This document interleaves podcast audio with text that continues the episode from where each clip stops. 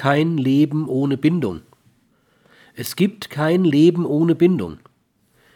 Wie der charakterlose oder charakterschwache Mensch nicht sein Leben lebt, sondern von inneren und oder äußeren Zwängen gelebt wird, so ist das entscheidende Kriterium für einen Menschen, der die Bildung eines Charakters verantwortungsbewusst kultivierte, die Fähigkeit und Bereitschaft, sein Leben, ein Leben aus erster Hand zu leben.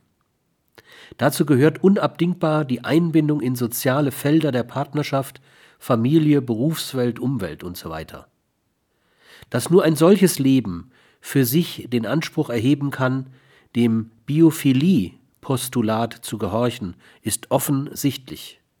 Ein Mensch, der gelebt wird, entfaltet nicht sein eigenes Leben, sondern wird zum Sklaven äußerer oder innerer Gegebenheiten oder Zwänge.